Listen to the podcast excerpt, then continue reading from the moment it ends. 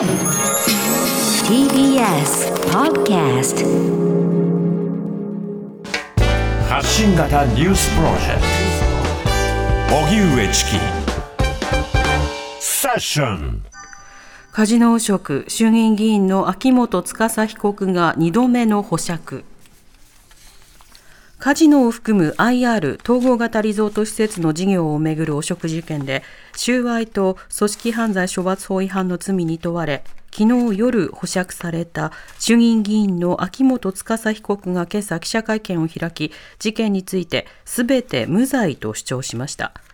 この事件は当時 IR 担当の内閣府副大臣と国土交通副大臣を兼務していた秋元被告が2017年9月から翌2月にかけて中国企業から合わせて760万円相当の賄賂を受け取ったとされるもので去年2月に一旦保釈されましたが贈賄側へ買収の疑いのため去年8月東京地検特捜部に再び逮捕されていました。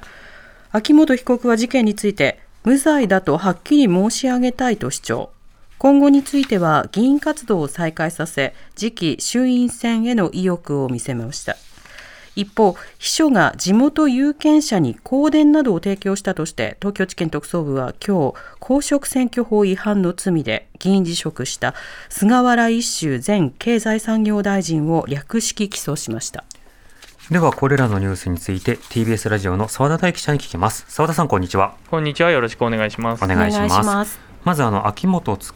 被告なんですけれども、はい、2度目の保釈ということになりました、はい、改めてこれまでの経緯を教えてください、はい。えー、内閣府の副大臣時代だった頃にですね中国のカジノじょ、えー、事業者の、えー、500.com という企業からですね現金を受け取ったりあるいは旅行接待旅行を受けたりということをしたということで、えー、贈収賄の罪に問われていました、うん、で去年2月に、えー、逮捕されてその後に、えーえー、あ違いますね、去年、えー、逮捕されて、その後一旦保釈されたんですけれども、はい、で保釈金3000万円を払って保釈されたんだけれども、その間に、えー、関係者と会って、えー、自分に有利な、えー、証言をしてくれと頼んだということで、うん、えー、証人買収の罪に問われて、えー、去年8月に再び逮捕されたということで、えー、昨日保釈金8000万円を納付して保釈されました。はい。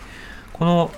あの秋元被告なんですけれども、メディアに対してはどういったことを今、発信してるんでしょうか、はい、あの今日の会見冒頭では、ですねあの職責を十分果たせないことを申し訳ないとした上で、ですね今日今回起訴されたすべてのことについて無罪だと主張しました、うん、で収賄については、ですね、えー、現金300万円は受け取っていないとか、ですねあと旅行接待については、代金を事務所が後で払うと思っていたなどと述べました。はい、で承認買収についてはあの結局、関係者がまあ元支援者ということで、えー、支援していただいた方が結果的に罪になってしまったことは申し訳ないとしながらも、えー、偽証の依頼は一切行っていないと述べました。うんメディアからの質問ややり取りなど、印象的な場面などはありましたか、はい、あの今後について聞かれたんですけれども、まあ今日から、えー、復帰して政治活動を再開すると、国民国家のためにできることをしていきたいと決意を述べています。で、まあ、総選挙が控えてますけれども、はい、今後については、自民党、えー、も今、離党した状態なんですけれども、うん、自民党と相談したいと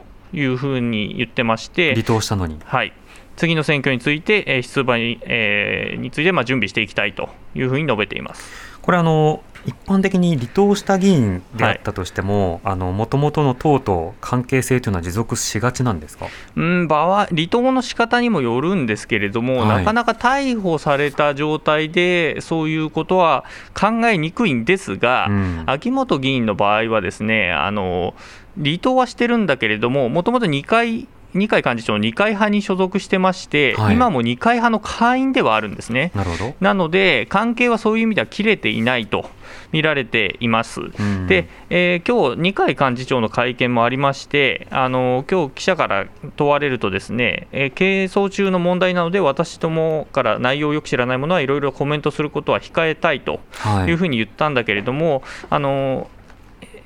秋元被告がですねあのの選挙区である東京15区の支部長、次の選挙のまあ自民党の候補ですけれども、まだ決まってないので、うん、どうするのかと問われると、ですね地元のご意見を十分聞いた上で対応したいというふうに言ってまして、えー、えー、もう出さないとは言わなかったと。いうことですね。なるほど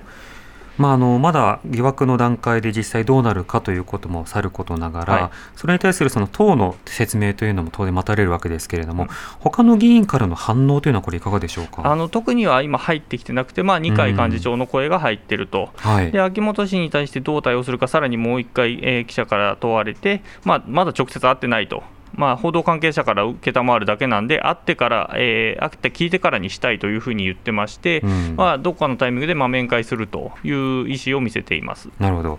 菅総理はあのこういったあの政治と金の話を聞かれると、まあ、党のことは党のことにと言いつつ、うん、あのそれぞれ気を引き締めてみたいなことを述べるわけですけれども、まあね、なかなかあのでは法制化をどうしようかとか、うん、ルール作りどうしようかという話には至らないですね。そうですね、今日やはりその会見の中で、えー、例えば、えー、河井夫妻の件もあって、はい、要するに罪にえー、問われた場合、えー、その時その間のまあ少なくとも歳費は返上するというような法律を進めようという、えー、動きが今、国会の中ではあるんですけれども、はい、じゃあ、今国会中に成立を目指すのかっていうふうに問われると、うん、そこについては濁すという状態ですね。だって選挙の前にやるっていうことは何より重要なところの一つだと思うんですけどね、うん、そうですね、姿勢を見せる、少なくとも、えー、今回、えー、自民党から逮捕者が、えー、3人今出ていて、はい、えー、まあ、起訴っていうのも入れると、吉川元農水大臣とかもいますから、うん、まあ、複数の、えー要するに刑事事件で立件されている人たちが出てるんですけれども、そこに対する姿勢としては、まあ、極めて弱い、後ろ向きというふうに見られても、まあ仕方がないかなと思います。うんまた菅原一秀さんに関しては略式起訴ですか？そうですねあのこれもあのすでにまあ報じられていた通り、まあ、略式起訴されるのではないかと見られていて、はい、まあえー、先週、えー、お辞めになったと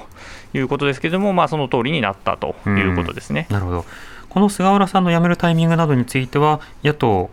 からも苦言が出てますね。与党ですか、えっと、野党の方からですね。野党の方から、はい、あまああのまあ、ボーナスをやめるあ、ボーナスを多くもらうためじゃないかとかですね、えー、いろいろ出てたり、あるいは、えーまあ、そのボーナスについては、菅原さんは返上するというふうに言ってますけれども、えー、うあの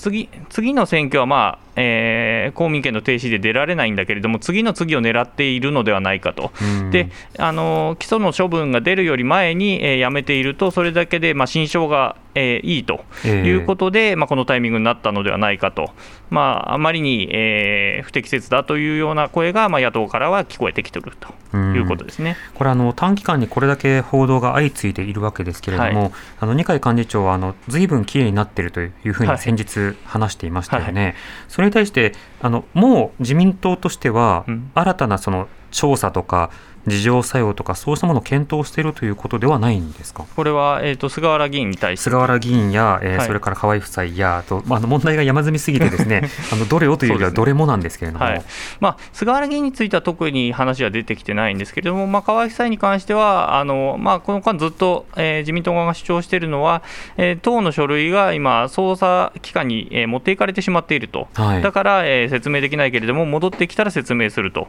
いうことを言い続けています。ただ野党側からはえー、捜査に必要なものあのないものは返してと言えば返してもらえるんだから、その作業をしなさいよということも、えー、指摘されていたりするので、うん、まあ、それが、えー、野党の言う通りだとするならば、自民党はまあやはりこれについても後ろ向きだと批判されても仕方がないかなと思います、うん、なるほど、まあ、この流れだと、選挙までは選挙前だからということで消極的、うん、で選挙が終わったらみそぎが済んだということで消極的となりそうですよね。まあ、そうなりそうな流れですね。うん一方で、その立憲民主党、本田議員の発言ということで、あの後のニュースでもまた詳しく取り上げますけれども、はい、これに対する与野党の反応というのはどうですか、はい、あの与党からは特に声は上がっていません、で、まあ、公明党の方からありますけどね。あ公明党の方。あ、はい、すみません、私が、あのそれは後ほどまた伝えます。はい、はい。ケアしてませんでした、野党の方はいかがですか？野党の方はですねあの一応、立憲民主党としては、え昨日の夜付けで、え幹事長から、まあ、口頭で厳重注意の処分があったということですね。で先ほどあの本田議員は、えー、記者団の取材に応じまして、私の認識不足の発言で多くの方を傷つけ、不快な思いをさせたことを心からお詫びしたいと思います、本当に申し訳ありませんでしたと答えています。うんなるほど、まあ、こうしたことについて、その野党の中からそれで十分なのかという声が上がること、あるいは与党の方がね、続いてどういったリアクションをしていくのか、まあ、そのことによって適切な人権感覚やその性性に関する自己決定権あるいはその擁護についての整理もしっかりとしなくてはいけないですよね。そうですね、うん。まあ、これ、党の内部のまあ会合のは件なんですけれども、まあ、複数の議員があの発言は問題だということで、マスメディアに対して話しているということでええ。発覚した部分もあるので、まあ、党の中でもも問題だと思っている人たちは、えー同席した人の中にはいたということですね。そうですね、まあ、これまでほら例えば自民党でもあの党の中の勉強会ではい。差別的な発言があってということで問題視して野党も厳しく追及しているという背景もありますからね。まあ、当初はあの福山幹事長を対応する気がないような発言をしてましたので、まあ、そこの姿勢はかなり問われると思います。うん。澤田さんありがとうございました、はいありがとうございま失した。TBS ラジオ国会担当澤田大記者でした。発信型ニュースプロジェクト。TBS Radio 905-954荻上チキ。セッション